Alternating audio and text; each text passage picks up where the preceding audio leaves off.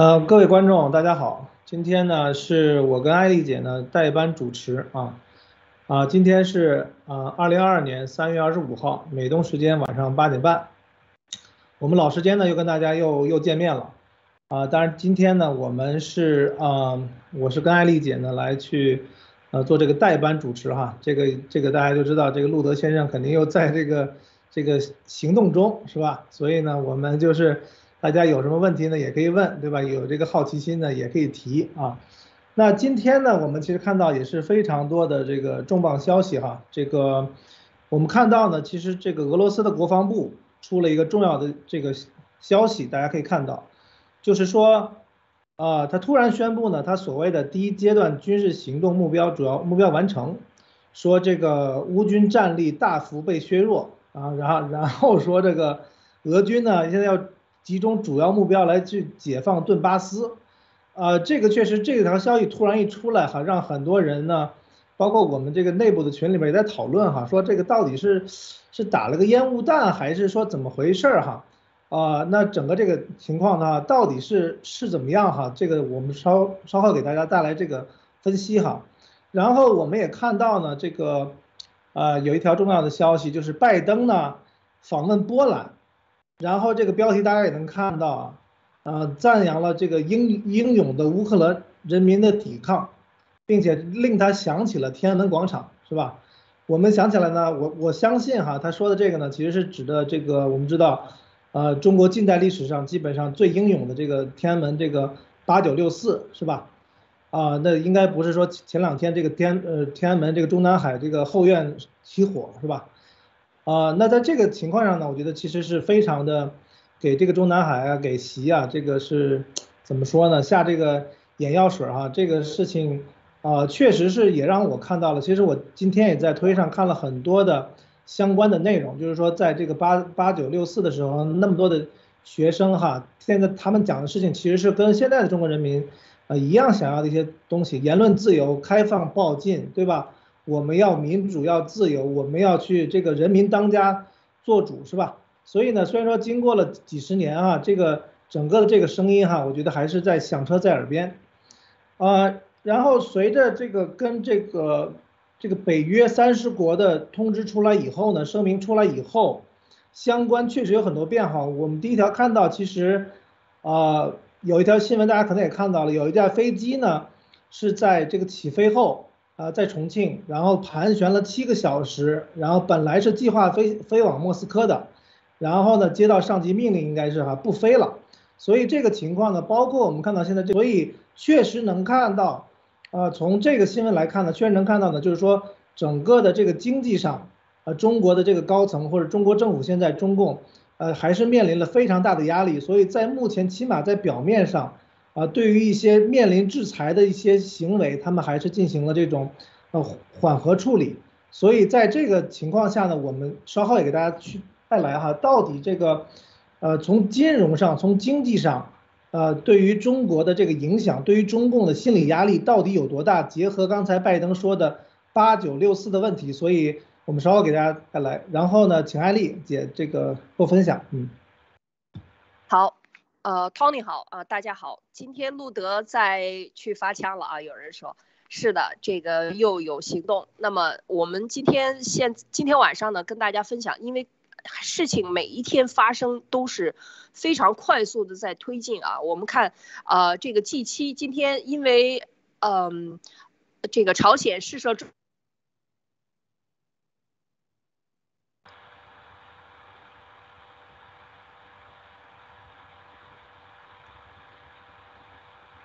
哎，艾丽好像没声音了。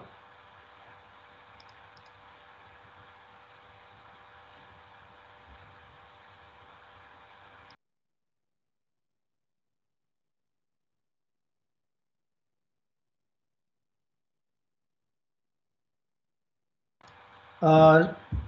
稍等一下，大家可能这个艾丽姐那那边是暂暂暂时可能有一些这个声音上的问题啊，那我这边就接着来啊。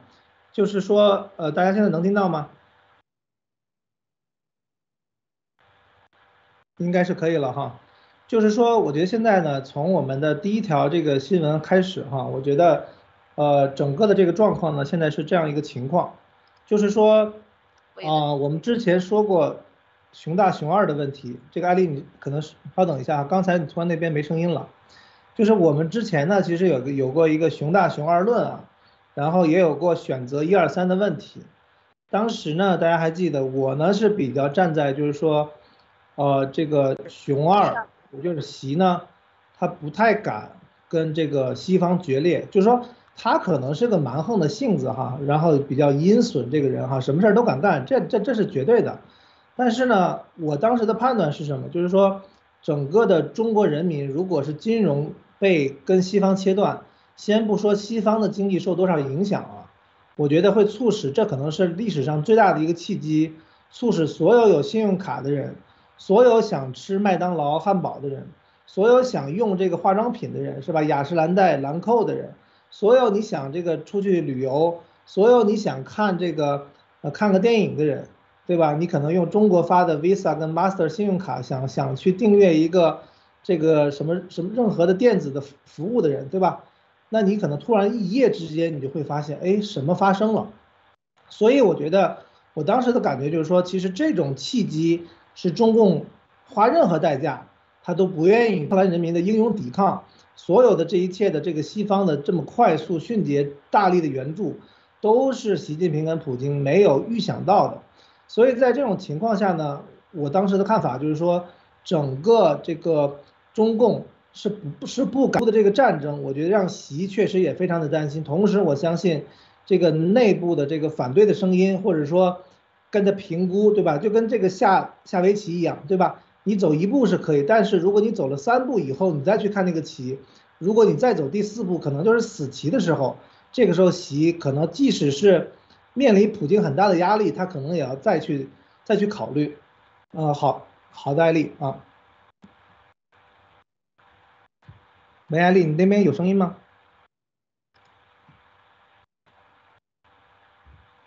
那好，那个我就先这个先聊着哈，这个暂时听不到艾丽的。声音哈，呃，所以在这个情况下呢，我觉得我我能看到的是什么哈，就是，呃，这个俄罗斯国防部呢说的这个事情跟中国的这个事情都是结合在一起的，就是某种程度上，因为拜登说我没有威胁习近平，对吧？我没有威胁习近平，然后呢，我们呢对既往的事情不究，对吧？在我们这个三十国北约的这个声明出来以前，你真的有什么帮助援助？那可能是你们俩哥俩好，对吧？关关系铁嘛，对吧？你除了有巴铁，你还有这个俄铁，对吧？还有俄爹，那你再给，但是就在昨天那种就是北约的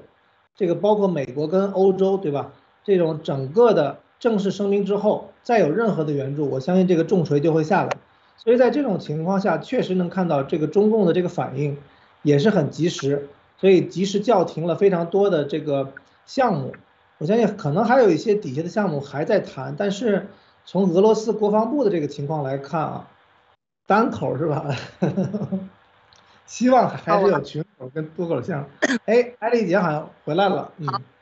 好，那呃，Tony，呃，不好意思，我这边信号有一点不太稳定。那这个其实刚才讲到的，呃，我觉得就是。呃，这个三月二十五号突然宣布第一阶段军事主要目标完成啊，是讲到这个标题。事实上，我觉得这个其实就是俄罗斯国防部他说自己，你看他的内容啊，看他的内容，事实上没有什么内容，其实就是收缩的一个内容啊，说去军事化，占领基辅不是目标。那么第二阶段是什么呢？是这个集中东部可能有更更更更多的其他的吗？其实，事实上就是他的第一战略目标、第二战略目标行动方案 A 和行动方案 B，事实上都没有完成。就是他的闪电战一旦没有完成，他现在形成的这种消耗战啊，目前进入到消耗战里边，打的大后方，打的资源，现在对俄罗斯国内的人的这个制裁有没有拿到消息要制裁他呢？肯定拿到了。所以你想，银联。除了银联以外，如果把 Master 和 Visa 卡也对中共国的银行进行制裁，这是了不得的体量。它绝对不是一个两个俄罗斯，它是它的这个体量号。俄罗斯要看他们要干什么，但是中方的方向能看出来，有一些企业可能不愿意干了。你让我赔上我企业的命去。现在我觉得中共的我还想接着这个分享一些内容啊，就是说，中共今天其实又出了一篇文章啊，就是环球的锐评说，以乌克兰危机为界，能看清楚中印的共同利益。大家知道，这个王毅串访了印度啊，然后呢，在新德里和印度的国家安全顾问和印度的外长都进行了会谈。这就说，在这个双边的冲突爆发两年来，现在双方。这个保持低调，不搞冲突了，不再谈这个称称，这个冲突这个发生的问题，开始谈这个破冰或者是微妙的转变，而且要拉印度作为这个四方机制的这个国家来对俄罗斯这件事情呢，大家都不要表态，都不要在联合国这个选票中给出一个什么反对意见，所以你看这个今天就出马上出这个文了。就出这样的一个什么印度的共同中印共同利益，那就是共产党拉着这个印度这一派，看到印度有一些问题，因为它人口大国，很多问题它是被绑架的，那没有办法，那在这个时候呢，他就要拉他入伙。所以我觉得现在都是在积极的在做桌子底下的这些动作啊，甚至是为各自的这个冲突拉开一个缓冲区，可能是现在有这样的一个可能性啊，Tony。对，我觉得现在是就是让我有这种感觉哈，大家其实看到这个，呃，就是说这个天安门这个这个这个失失火这个事情哈，其实让很多人联想起九八年。大家知道九八年的时候，那个就天安门门前啊，这个基本上是有一个事故的，就是应该他们说的这个所所谓的哈中中共口中的这个这个事件。其实是有一辆应该是面包车，然后呢，这个冲冲击这个天安门啊，啊，其实让很多人想起了那那一刻哈。当然，我们其实不是说希望中国乱或者什么情况哈，但是现在确实是中共自己作的，他把很多的这个从二月四号路德说他们这个结盟啊，那个时候我其实也说过，我我觉得当时第一个我也不知道这个东西到底意味着，那就是会发生哪些事情。那从现在就是说。以这个啊中中石化的这个这个表现来看呢，我觉得其实是有两种可能性，就是第一个呢，当然是中国呢，它这个面临这个西方的压力，确实是我们觉得第一次啊，反正在我印象中哈，第一次就是这么立竿见影的，它就马上暂停了跟原乌或者 sorry 哈原这个俄罗斯的一些项目，包括投资，包括底下的暗暗中的人工的或者是经济上的一些这种。帮助。那第二个呢？我现在其实我在考虑一个问题，就是说现在习就是说他如果是服软的话，或者说他这种表态的话，大家知道中共这种绞肉机体制，虽然说呢，我我们也非常开心的看到了哈，出出出了一个一个耳光打在这个熊二的脸上是吧？熊二原地转了这个两两三圈七百二十度，这个说那个我给你表演一下加速是吧？一下熊二是目瞪口呆。就是说，熊二呢，但但是在中共的这个绞肉机体制下呢，就是你一旦是说我们要坚持几个自信、几个维护、两个维护，就是说这个两个维护大家都知道哈，本身就是习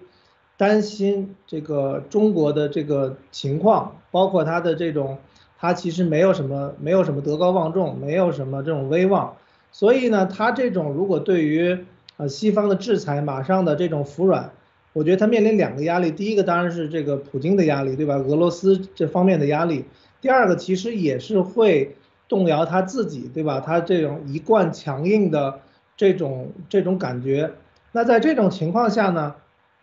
我觉得真的是未来是有好戏看了，因为呃，如果是一系列的原俄罗斯的项目呃停止的话，其实会出现几个问题。第一个。对于大内宣、大外宣来说，这是一个非常巨大的课题，因为我看到哈，这个最近对吧，这个各个省市对吧，都在对从我觉得从小学生到高中生到大学生，老师对吧，都在洗脑。那如果整个的这个转向，那这个大内宣真的有的忙，并且现在到底尘埃落定没有还不好说。在这么些情况下，啊，到底这个。这个内宣这个口怎么去怎么去走，然后俄罗斯这个压力怎么去排解？目前如果结合俄罗斯的这个情况来看的话呢，呃，确实他们有这个感觉上是力有不逮，撑不下去的感觉哈。呃，那我觉得在这种情况之下，因为他也看到，不管是军事还是经济，包括我们看到俄罗斯可能就连导弹的库存可能都不够了，对吧？这种常规武器上，其实他发现自己觉得以为可以打一仗，现在发现打不了了。那整整体在这种情况下，到底何去何从？啊，那来为我们这个点评。我看到就是，那现在是美国政府啊，呃，他现在以及欧盟已经加大了对啊，就是俄罗斯的各项制裁。那么同时呢，就是布林肯先生呢，他在啊，就是相关的外交照会的时候啊，就是也说过，呃，今后如果再有啊，就是其他的啊，对于这种啊，已经在被国际上称为啊战犯，以及啊，就是他的乌克兰那个俄罗斯的啊入侵乌克兰的军队已经犯下战争罪的这种行为，在予以支持的情况下，那么肯定是会受到啊，就是美国以及欧盟的相关制裁。那么呢，呃，中石化这次相当于股票相关的制裁，那么受到相关制裁呢，那么在国内啊，在中国大陆啊，我我个人猜测是啊，如果是老百姓的反抗，那么肯定啊是要就是更加严重于啊。就是欧美对于这次啊中共的，就是后期的这种扶持俄罗斯的这这种制裁的这么一种状况。那么同时呢，就是刚才有一个啊环球网的一个消息，是在中国大陆时间八点近呢，就是所谓的啊，就是对俄罗斯政府这种不友好的国家啊，供应天然气将以卢布为结算货币。那么对此呢，就是俄罗斯联邦，它这个呃啊更加有这个。所谓的国际地位，然后呢，他同时他他们是觉得哈，一方面可以降低啊，我们天然气时获取美元或者是欧元收益账户被冻结的风险，呃，另外一方面就是可以加速去美元化的进程，提高啊，就是所谓的卢布的，就是国家的一些地位啊。对于这一点，呃，就是啊，呃，托尼先生和艾丽，好，谢谢。呃，对，我觉得从卢布的角度呢，现在，呃，我觉得其实没有什么太多办法。但是呢，现在我看从呃俄罗斯货币的支撑呢，确实是跟你的经济的关系是非常直接的。也就是说，呃，所谓的大家看到哈，这个美元一美元一加息，这个所谓的就会出现什么叫美元走强，是吧？为什么呢？就是说大家这个美元加息以后呢，所以呢，像一些大的资本呢。它可能是为了获取固定收益，它就会怎么样呢？它就会把这个美元呢汇到美国来，对吧？然后呢，这个那很多的投资都会转转成美元，因为大家知道你要在这种呃国际上，呃这个你想要要有一个百分之三或者百分之几的一个利息哈，其实是非常非常高的，也非常有吸引力的，啊，那那就在这种情况下，现在就是什么呢？这个投资最最需要的或者最渴望的是什么？就是确定性。那对于俄罗斯来讲，就是说，我认为俄罗斯呢，如果不把普京政府，呃，不能说颠覆了，或者是换一个领导人吧，如果不去换掉普京的话，其实就好像我们说过这个投资不过中国的东三省一样啊。大家看到，就是说整个这个，呃，也是因为这个中国的原来的东三省呢，包括到现在，它这个政治上不稳定，就是说你这个朝令这个这个定义，刚才高露先生说了。就是说，在呃美国总统对吧，包括这个北约上都包括捷克的议议会对吧，都已经定了走的。所以现在这个情况整个来看，呃，我觉得你现在找任何的资本，找任何的大公司，包括那些可能刚刚在俄罗斯、在莫斯科、在圣彼得堡关了生意的人对吧？那那些豪车公司啊，麦当劳是吧？呃，像这样的一系列的公司，像化妆品、奢侈品对吧？这个。呃，各各种的大公司、小公司，微软、谷歌是吧？呃，你包括这些 YouTube、Facebook 对吧？他们旗下的这些 Instagram，因为很多的我看到，所以整个的啊诱骗，我相信初学的我们叫什么？这个首席风险官对吧？CRO，你这个公司只要是这个 CRO 的脑袋，只要是这个董事长的脑子没有坏的话，我觉得是不太可能在。呃，短期内，我觉得短期可能是五年之内，三五年之内，呃，再去重新把投资俄罗斯的这个事情提上议程的，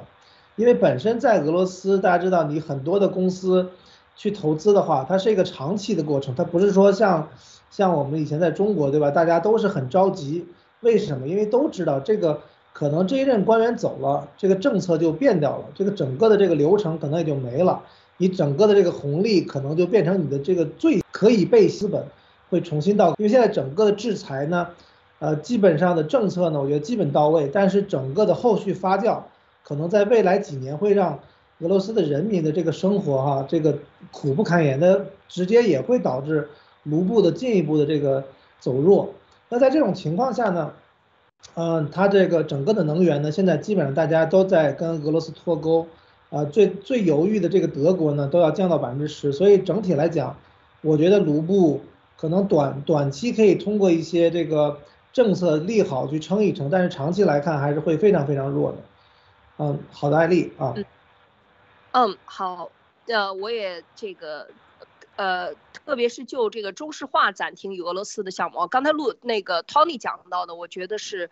呃，对俄罗斯卢布的制裁，以及最后对俄罗斯，你看现在普京强强制要求欧盟的所有的不友好国家。的石油结算要用卢布，但是欧盟明确给予答复，不可能，因为你合同是怎么签的，我们就怎么支付你，该用欧欧元用欧元，对吧？该用美元用美元，就是我该怎么给你结算结算。但是如果你说不了，那是你自己的问题。那这一点我觉得是现在其实是遇到了一个瓶颈，就是你现在呃这个他拿不到钱，现在的问题是，就是说他卖了这些东西，他一直在主张。呃，这两天的这个俄罗斯的大问题就出现了，因为美国要给整个的欧盟供将近百分之八十的天然气石油啊，要大量出口给欧洲补给欧洲，因为断供俄罗斯的石油天然气而带来的这个空缺，那么美国的这种大的这个一百五十亿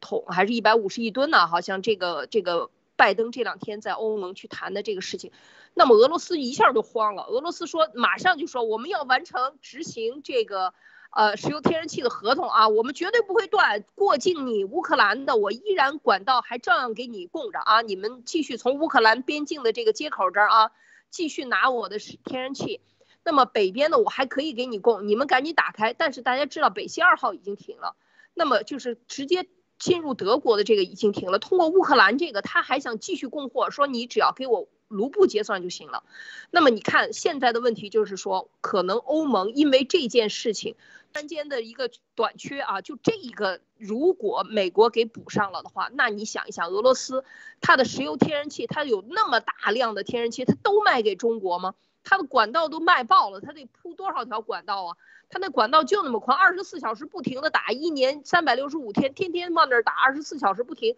他也就能打那么多呀，那你怎么办呢？你还要增加多少条管道？肯定是还说我继续给你供。你现在在打乌克兰的哦，你还让通过乌克兰的这个给你供，那你根本就不对嘛。道理就是路底下过，你还得不能给我停啊，你还得给我卖到欧洲去，这就是流氓逻辑。所以现在大家一起群起而制裁俄罗斯，现在起到的这个效果，我觉得是。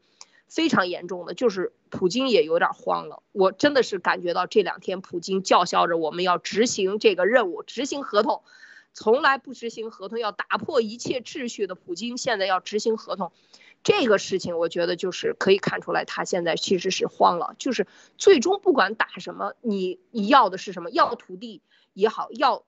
就是通过战争获取的就是攫取的利益，就是一边打以战。以战养战，他是要获取利益，而不是失掉所有的鲜血。他现在就在痛快的失血，玩命的流血。所以这个过程，我觉得普京受不了。所以这个普京的入侵乌克兰这事儿，真的是我觉得让中国的金融系统第一个站出来，金融系统和石油系统第一个站出来。中石化代表的，我觉得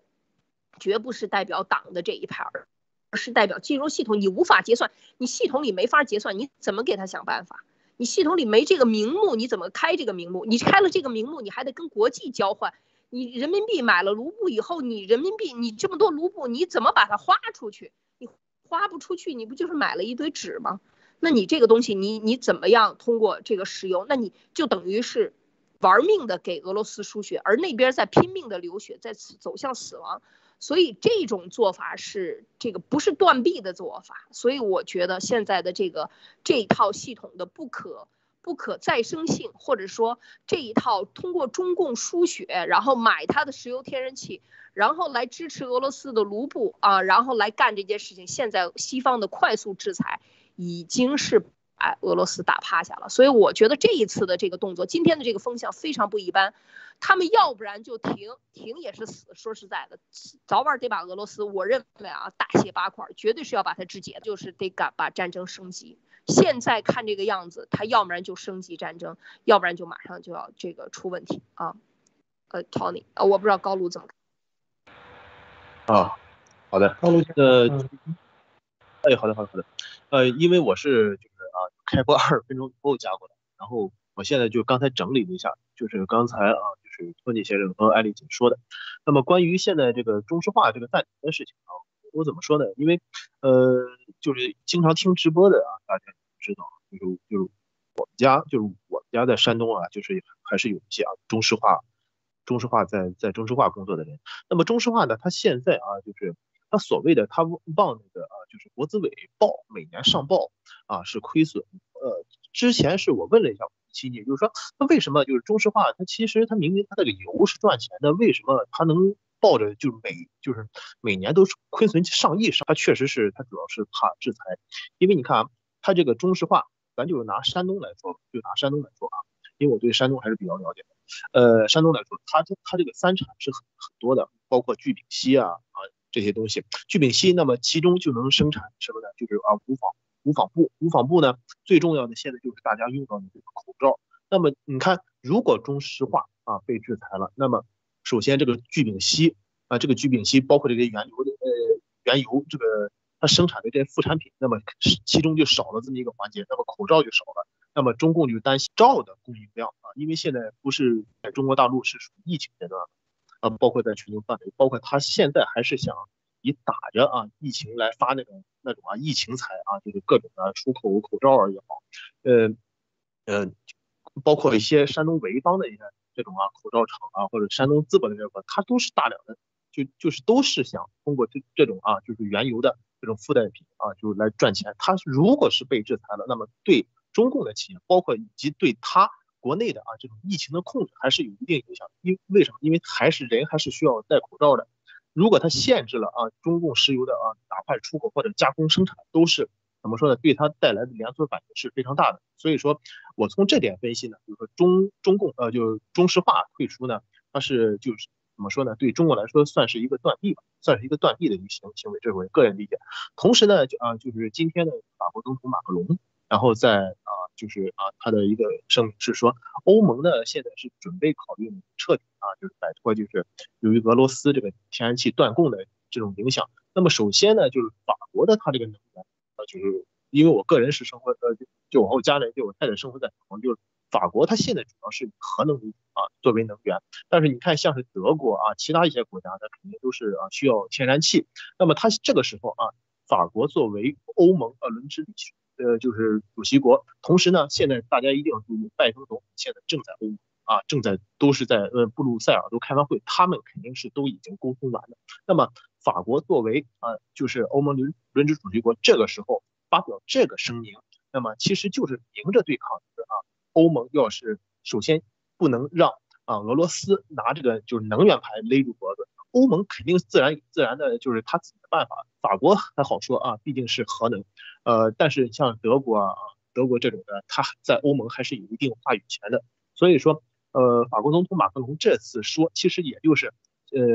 咱们就说白点吧，就是说啊，还是希望欧盟能更加的团结于一致啊，更加的就是尽快的来对抗就俄罗斯，也让俄罗斯从经济上更加的就是啊支撑不住，因为呃呃，普京呢，他打了这场仗，还是每天都是需要大量的资金的，他也是需要赚钱。中共它毕竟它输血啊，是以一定的。就怎么说呢？一定的就是呃，一定的程度，它也不可能就是每天啊几十亿、几百亿、几千亿这样的给，它总总要有一个度，它总要有个度，总会有枯竭的那一天。所以说，再加上俄罗斯也是需要靠能源赚钱，那么欧盟现在又要断了它的呃就是天然气啊，又要准备找寻找那种替代能源，同时呢，中石化又退出，那么现在面临中共和俄罗斯的其实都是一个就是一个非常一个艰难的问题，反而呢。呃，现在越来随着时间的拖延，是越来越对乌克兰有利，而且以及对呃欧盟有利，也是对美国有利。反正最后失败的，那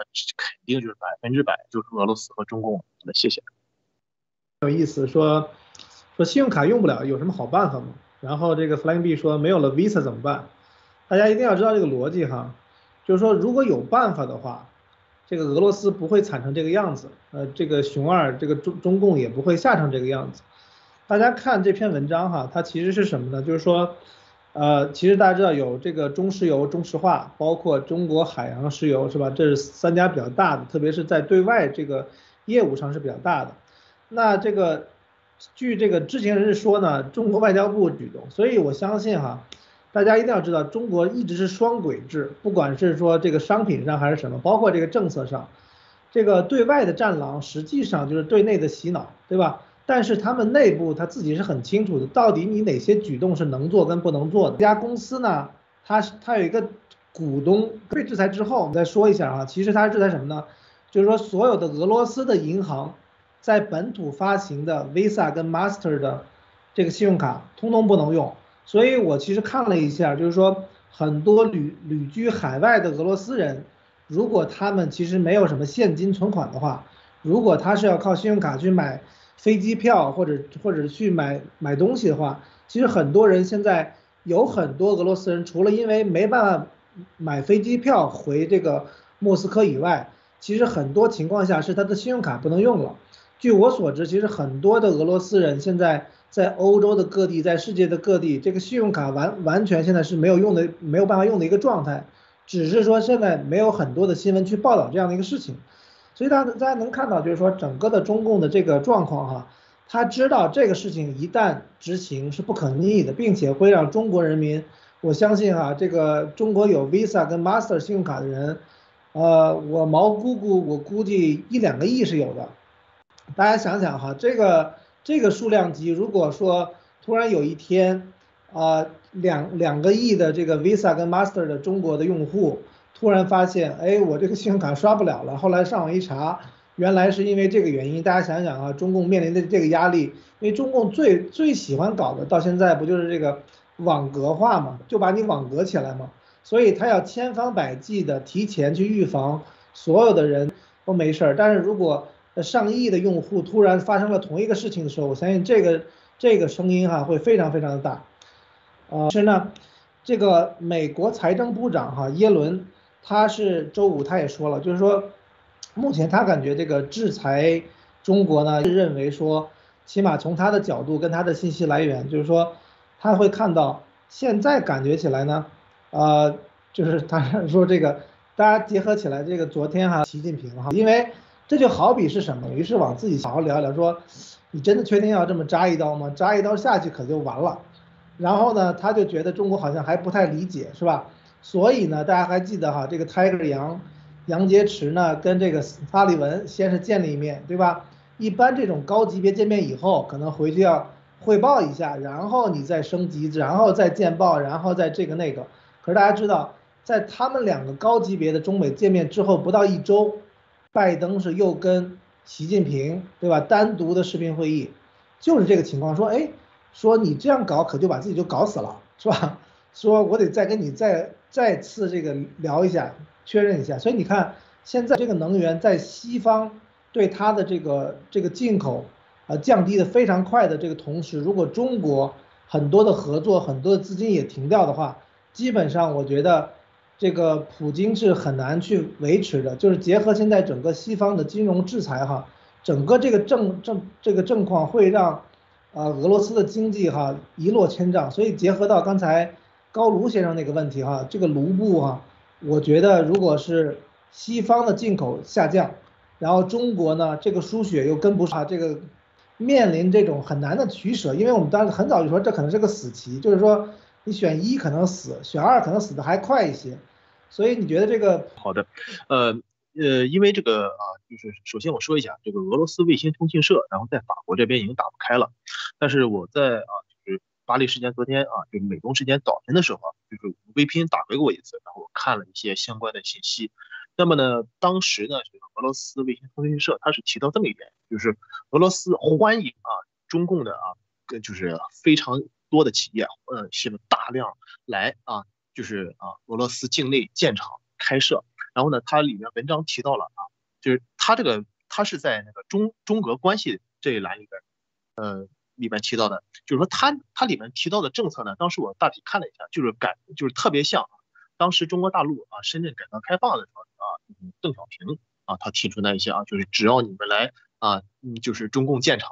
然后呢，呃，中共建厂各种什么优惠政策、地皮什么的，什么都好说。现在俄罗斯啊，就是在巴黎时间昨天呢是就开始有这么一篇文章，就希望中共所有的企业就能来的都来，包括呢，你看他。嗯，应该是在二十五号巴黎时间上午吧，然后有这么一篇文章啊，他希望啊，就是跟这个中中国大陆的海尔集团然后合作，然后每年生产啊是几十万呃几十万台冰箱吧，然后有这么一个有这么一个政策，呃，然后这是目前来说啊，比如说呃，普京希望在啊经济上啊，就是我个人觉得他是在经济上能拉拢来拉拢中共，然后对他进行啊经济上的一些输血，毕竟啊。说呢，就是说中中共的劳动力啊，就是说就是劳动力的价值还是比较低的。你看，大家通通过吃的，包括一些人工啊、物力啊，嗯，就可以看出来。而且最最重要的一点还有什么？中共它有一个啊监狱产，它有一个监狱产业，很多都是啊监狱来就是负责代工。那么就是之前我曝光的那些啊，就就就全国过省的压榨非法劳动力，中共它就是利用这种将来啊，把这些啊就是监狱的企业打掉。中共说实话真的是没有什么竞竞争力，包括啊，俄罗斯现在还想对那个乌克兰这个态度啊，就来看，就俄罗斯什么德行，大家也都知道。如果中共啊，中共啊，就是说咱们这些普通的那些啊，就是啊老百姓那些企业傻乎乎的去了俄罗斯，将来俄罗斯有一天翻脸，真的就是没收财产，绝对的，你你血本无归。经过你炒，那么委员会主席啊，在布布鲁凯田奇是德国啊，也是来自德国的，说。德国经济部长啊，在周五的新闻发布会上表示，他他是表示啊，最早可以在利息啊，包括啊威胁吧，因为毕竟下变五个亿，你本来每天能吃啊以外，给给只能让俄罗斯更加雪上加霜。同时呢，嗯，之前也提过啊，就是随着中共啊在逐渐断供，那么之前二月四号，俄罗斯。和中呃和习近平呢，就是也签署一个秘密协议。我我个人感觉哈，分析那么，呃，随着啊，就是他逐渐的占领了，就是说呃，就是呃，就是东三省，包括山东省。我感觉后期这东三省和山东省啊这两个港口，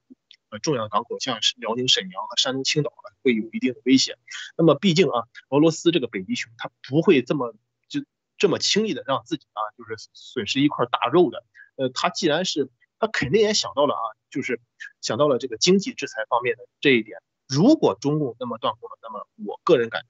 东三省和山东省绝对是会作为陪陪葬，或者是作为呃，就是俄罗斯政府方面这么一个补偿。啊，好，谢谢。结算上呢会有很大的问题，所以我们看到这边还有一篇哈，就是说其实大家都知道，很多的这个俄罗斯人哈现在都在呃这个。俄罗斯的大城市，比如说这个圣彼得堡啊、莫斯科啊，去开有银联的这个信用卡跟这个借记卡，所以呢，其实它现在我觉得结合，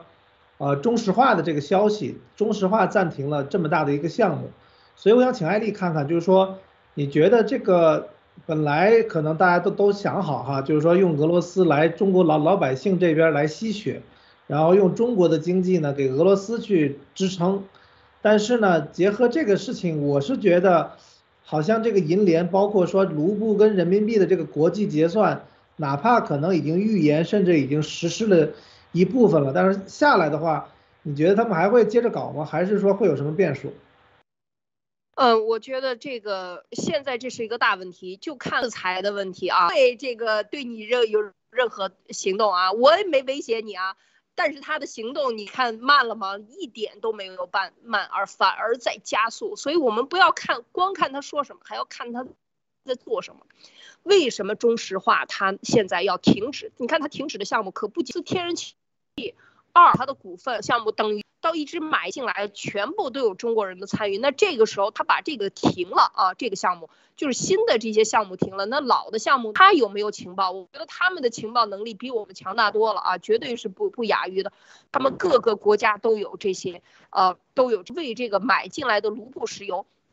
来买单，他们自己心里知道，他到底这个心脏上插了几刀了，他现在痛苦的有多难受，他们自己知道，比谁都明白。所以我觉得在这个时候，就是说，一直我觉得就是说中共他是有一个货币钱转换和对中国这个入侵乌克兰战场上去了，画着那个 Z 的。这些标志，我们在网上看到很多这样的车，这个已经有了。然后银联说是什么形式，你自己心里知道。那么你的任何形式，这些都已经违反了这些制裁。那么接下来是什么？就是正，我觉得这个才是真正的危险的信号。所以他们看到了，他们赶紧收紧，但是收紧还能够买进来的卢花出去的卢布。和卖给俄罗斯的东西，它能不能够形成一个互相冲抵，这都是问题。你卖多少小总经理餐，对不对？是一样的道理。财务没带着钱来，你老板吹什么牛啊？没人给你结账，你就得扣在那儿，那是一样的道理。没人给你去买单去，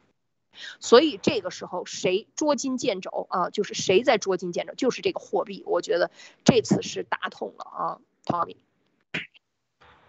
对，就是说刚才艾丽说这个一点非常重要哈，就是说其实是对于任何形式的对俄罗斯的支持哈，都都会被放到这个制裁名单里面去啊。所以现在这个金融上呢，如果说这个俄罗斯的这个体系，包括中国其实想搞的这个呃 CIPS 这个体系哈，双方其实都搞了很多年，但是呢都没有很大的动力去推进，是吧？我觉得其实很重要的情况就是说，这个本来这两个国家之间的这个。经济体量本来也不大，就是说中就是说中中俄间的啊，除了能源以外，其实呃小商品那那一点东西确实是在整个的体量上是很小的。但是呢，我们知道这个呃俄罗这个中中俄也是发就是前不久呀 也刚刚发过这个联合的表态哈，说这个中俄的合作上上不封顶对吧？没有止境。然后呢这边呢西方整个除了在实业上边哈，我觉得金融上边。呃，如果现在就是说之前发生的，可能都要往往往回撤，不然的话，就整个的如果说俄罗斯的这个公司能够通过银联这个体系去打哈，是有一个 是有一个比较大的一个帮助的，因为现在大家看到整个的全世界，你总不能指望说这个朝鲜或者说叙叙利亚的经济来帮这个俄罗斯这个军事一哥是吧？你只能是熊二来帮忙，但是呢？熊二现在就面临这样一个这样一个情况，除了实体以外，我觉得整个，呃，确实，如果说这个，呃，银联跟卢布的这个你没有犯规，对吧？我这边规矩你没有，你没有，你没有去做这个事情才行。所以，可能他们之前，但是如果一旦上线的话，应该就会非常的，非常的麻烦。这也是为什么这个，呃，耶伦说是吧？相信两边的。高级官员啊，正在私下的对这个事情有一个非常清晰的认知，我觉得是，呃，这个就是说金融的这种平平台哈，跟这种中呃这个事情，我们现在银联卡的那个卡片在莫斯科不是很够用，就是说如果你想马上开可以，好像要交五千卢布啊，可以说马上开一张，如果说你不交钱的话，可能要等，所以现在有可能这个外交部呢，他也不好明示。但是我相信他给这些银联啊，中国银联，包括说一些支持银联的中国的发卡行，比如说中国银行的，比如说莫斯科分行，对吧？你到底要不要开？怎么开？是拖还是走？所以现在这个情况就是我们看哈，特别是我这这以前提过的这个王吉说，这个当你看到，嗯，哦，还真的，对，好像是直播断，哎，安利在吗？呃，在我在推，你能看到吗？卡断了啊，应应该好了，应该回来了，嗯，就就有些问题哈，啊，所以在这个情况下，我是想请请请艾丽姐啊，可能先去说下这个事情，因为确实是这个八九六四哈，对和这个发发生的这些事情的哈，结合到今天拜登呢在呃访问这个美军的时候提到说，包括说这个当时。勇敢的、自由的中国人民哈，特别是学生，他们的表现哈，确实是在这个民主历史上写下了非常浓重的一笔。但是拜登在今天他这个访问这个美军的时候提到了这一点，这个问题你怎么看啊？啊，吃和网上的这些大翻译运动，所有的这些其实都说明了一点，就是中国人。追求自由，追求向往这个有自由、有制度来保障自由的这个动作是一直没有断的。那他发出的这个信号，我觉得就是说，当然很多人啊，现在八九六六四那一批已经都五十多岁了，是吧？都经历了很多年，很多人我们这里边留言的也有很多这个经历过八九八九那年在念大学的，我家里人也是有这样的，所以这些都是一代人的记忆。但是在过去的二十多年、三十年里边啊，应该已经过去三十年，应该看到就是中共最怕的就是民智的启发，所以他不停的压制民智，不停的矮化中国人，不停的对中国人进行洗脑。干的这些事情啊，我们中国人是很清楚的，所以经历过这些，或者是说对中国人这些大学生对自由的这个向往和这个对民主意识，以及那个时候八十年代的一个小启蒙啊，真的大量的西方的文学，大量的西方这个这个音乐什么都来了啊。这个路德也原来讲过，我们也讲，就是各种各样现代的这些信息就是扑面而来的时候，是是。中国人的这个反思，包括这个像崔健的音乐，就是我到底我们在走向哪里去？是包括这些流行的这些文学作品，大量的东西出现，所以对中国的年轻人，或者是说这一代人那一代人的是是希望的，是非常希望要获得这种自由，而且已经是触手可及，感觉是能够触摸到的啊，当时的这样的一个环境。所以今天讲到这个事情，就是人民。就是老百姓啊，说说人民，这都被中共用坏了这些词。每一个平民，每一个人对自由的追求，或者是说这个制度是应该保障人的自由的，这个的追求是发自心底的，而且是来自于人性的，它是一个自然的、自然的需求。而中国人现在的这个发生在网上的这些发生，我觉得，特别是刚才呃 Tony 讲到的乌克兰的这位王吉贤，是吧？就是他的这种勇敢的发声和在网上不惧不惧怕，所以我们严博士的推翻中国共产党，别才才考虑你的声音能不能被听到。你还没发声呢，你就担心没有人听我的，那你就那你就没有希望了。就中国人自己要站出来维护自己的权利，这个时候才有全世界人来支持你，就跟乌克兰一模一样。乌克兰就是一个路演，就是一个活生生的例子，演给台湾人看，演给中国人看的啊啊，Tony。是那个鲍罗先生，这个我们知道哈，你有这个军队的这个生生活跟工作啊，或者说这个经验哈，就是说在我理解里边哈，军队应该是这个洗脑程度应该在这个中国人民里，在我的理解哈，我不知道对不对哈，应该是相当高吧？呃，那你你能不能给我们应该所谓的战友哈或者的人他们是如何看的？我我是八五年出生，八五年出生的，然后那时候我才四岁。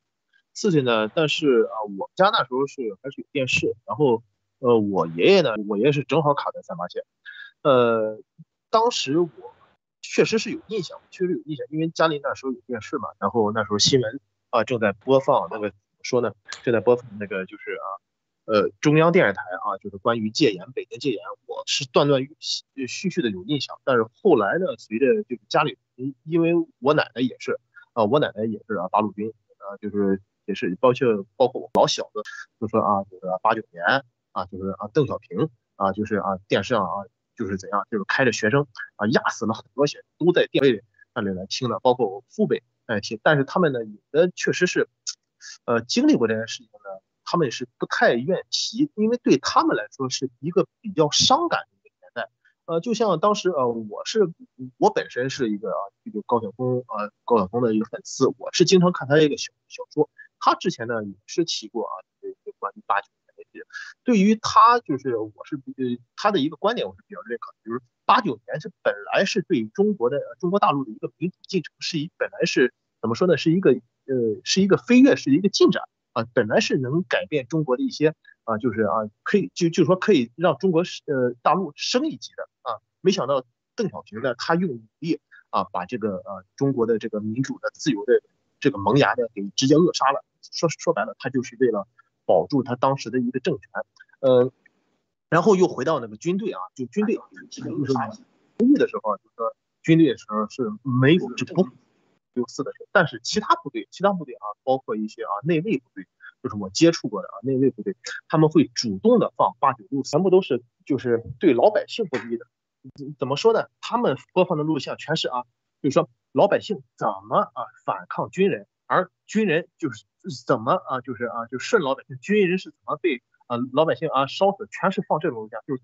军人屠杀老百姓，他们的人完全都不放，他们完全都不放，而且军队是尽量不提啊就是八九六四的一些事情，就是尽量他们主要是还是在这个武警内卫里边，就是嗯，就是播放一些这样的录像，因为他内卫嘛，主要是呃，就就说白了，我们是敢武警对我们来说就是镇压人民的，然后维护他们的邪恶政权，就是给他们放，给他们洗脑，就是让看啊，那个中共的政权其实啊，我们军人在反抗，他们是想给就是这些嗯，就是像我爷爷奶奶像这这种啊。就是就是八路军的，他们会知道一些，就知道中共到底是怎么回事，他们会说一说。但是就算是广场的这个，应该是远方，它有一块表，就是一块绿绿色的军表，当时写的是反正是什么纪念天安门什么什么什么事事件，但但是我看他基本上也没有拿出来这个炫耀过啊。我我我告诉你啊，只要有这块表的，都是参加过镇压的，只要有这块表，都是参加过镇压的。对我。所以我其实也没有跟他聊过太多，但是我其实问过一些的时候呢，就是说他也他也基本上没有没有讲过话，所以我觉得其实每一个这个参与过镇压的人哈，自己心里边这个是很清楚的，所以啊确实是现在中国哈离离又一次的这个机会，离中国人民的这个民主自由的机会哈又是非常近了，呃那接下来的话我们就我们其实对这个觉得是一个中国应该是最。最民主自由的一个大城市吧，对吧？这个应该是没有什么跑。同时呢，可能跟西方对接也是最，呃，最好的，对吧？它整整个的管理啊，整个的呃经济啊，整个的很洋化。大家这个在网上看到图哈，有一上海的市市民呢去做核酸的时候还拿着一杯这个这个红酒啊，但但是呢，确实昨天有个很不幸的消息，就是上海的某医院的一个护士。因为这个疫情的问题，去各种医院，他是有这个很不幸就就就去去世了，所以在这种情况下呢，我觉得就是说这个我其实最后哈也是想请请艾丽跟高卢先生啊，就分别来去分享一下，就是你们觉得呃就是说站在各自的角度，就是说对于老百姓来说，中国人民来讲，啊现在有什么就是需要注意的，在现在各地都在搞封城，并且现在看起来。这个封城的时间跟周周期都很不确定，因为我问了几个朋友，他们说我们这儿什么二加二加二加 n，有些是七加七。我先说啊，就是说这个，我我觉得这个是非常可怕的一件事情啊，就是说现在整个疫情两年来，呃，进入到第三年第三个年头啊，我们我们看到的这个人性的问题，就是说。这是一个集体的大爆发，这是一个集中的大爆发，各种各样的问题的大爆发。那么这个时候，其中我看到的最可怕的就是人性的冷漠啊，就是有两类人，一类是你魂不吝了，反正你死我死。反正你死我要活着啊！对对对，就是你我无论做什么，我都要牺牲别人的生命来保证我的活活的，就这样的两种极端是非常多见的啊，就是两种类型吧，应该讲。但是第二种是不是很多呢？我觉得越来越多，就是说这个制度反映出来的冷漠，制度带给人的冷漠，因为它的无情。他的这种断子绝孙的这种做法和以金钱为至上的这一切，已经积重难返，已经是一个彻底的癌症啊！这个制度里的癌症，它给人造成的这种伤害，最后把人就变成了跟他一样啊！我觉得这种毒瘤这是非常常见的，就看到这个的时候，就是包括很多人在医院走道里就死了，然后就没有人去关心，大家都忙着人间社会应该看到的这个问题，就是我们在国外生活了。能够看到的就是一个小孩儿，就是我们看人性已经都丧失了，我觉得是很可悲的一件事情。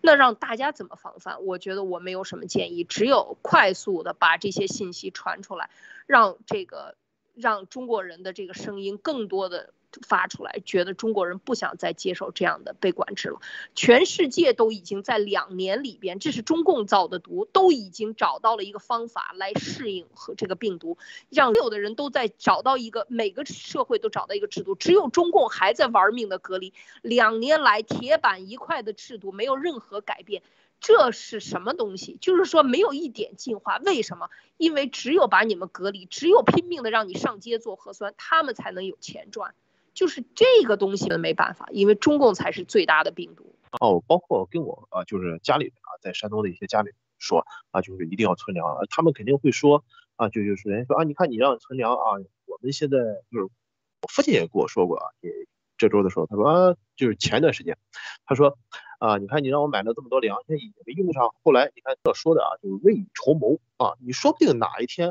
这个东西就用上了，还有就吃旧呃就是满呃吃旧满新就是这样。然后呢，然后就还有这个硫酸羟氯喹，然后也要备一些啊，这个确实是很管用的。还有就是啊，就是我我只拿我就是知道的事情和发生的事情，就是我身边发生的事情啊来说事。你看这我自己是有一个微信群啊，里面也不到啊一百一十个人。然后你看就是之前就是说啊，咱们路德社就是不建议大家就是打这个就是啊就是新冠疫苗。那么呢，大家都知道怎么回事。然后呢，今天呢啊就是就巴黎时间昨天。然后也是有一个啊，宁夏的一个就老哥，呃，他就是白血病，就是发现白血病，包括就是他的，就是他朋友的那个表弟啊，就是包括他朋友本人以及